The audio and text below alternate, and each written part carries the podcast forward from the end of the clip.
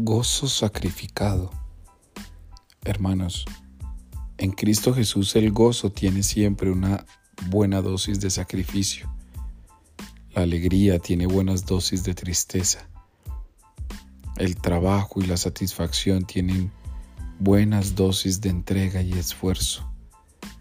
Las sonrisas tienen dosis de lágrimas. La gracia muchas veces tiene dosis de pecado. Ser fuertes tiene dosis de debilidad. Estar en paz ha tenido dosis de tribulación. Toda dicha está acompañada también de grandes cargas. Toda alegría está acompañada de dolor y de sacrificio en muchas ocasiones. Hoy hemos visto cómo Jesús en el Evangelio de Lucas nos dice que somos dichosos.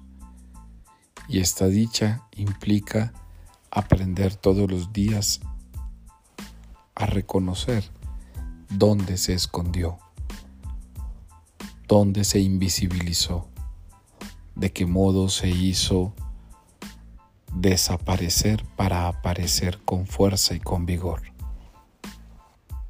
Hoy entonces demos gracias a Dios por nuestras dichas, nuestros gozos, nuestros momentos de alegría, recordando siempre que estos vinieron escondidos en un camino en donde no estamos separados ni del dolor ni del sacrificio, pero este dolor y sacrificio valen la pena cuando es Jesucristo el que está inspirando toda la vida.